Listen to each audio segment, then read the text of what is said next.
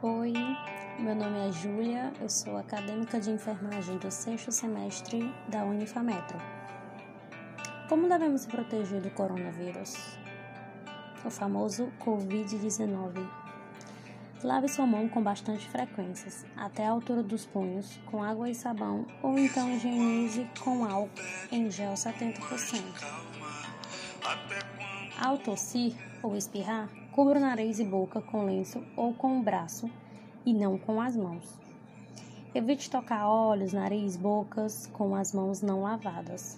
Ao tocar, higiene sempre as mãos, como já indicado. Mantenha uma distância mínima cerca de 2 metros de qualquer pessoa tossindo ou espirrando. Evite abraços, beijos e apertos de mão. Não compartilhe objetos de uso pessoal, como talheres, toalhas, pratos ou copos, e evite aglomerações. Se estiver doente, evite contato físico com outras pessoas, principalmente idosos, doentes crônicos, e fique em casa até melhorar. Boa tarde, eu sou Vital Pinheiro, aluno Unifametro do sexto semestre de enfermagem. Quando devo usar máscara? Use máscara quando estiver tossindo, espirrando para evitar transmitir vírus para outras pessoas. Pessoas saudáveis devem usar suas máscaras somente se estiver cuidando de uma outra pessoa com doenças respiratórias.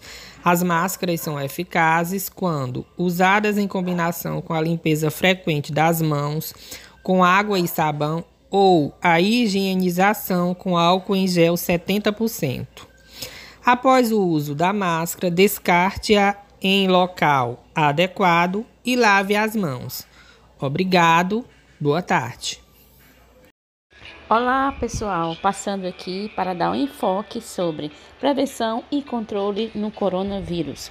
Meu nome é Celina Hilda, sou aluna da FAMetro Maracanaú do sexto semestre. Como atualmente não existe vacina para a prevenção de infecção por Covid-19, a melhor maneira de prevenir, gente, é evitar a exposição ao vírus. Como?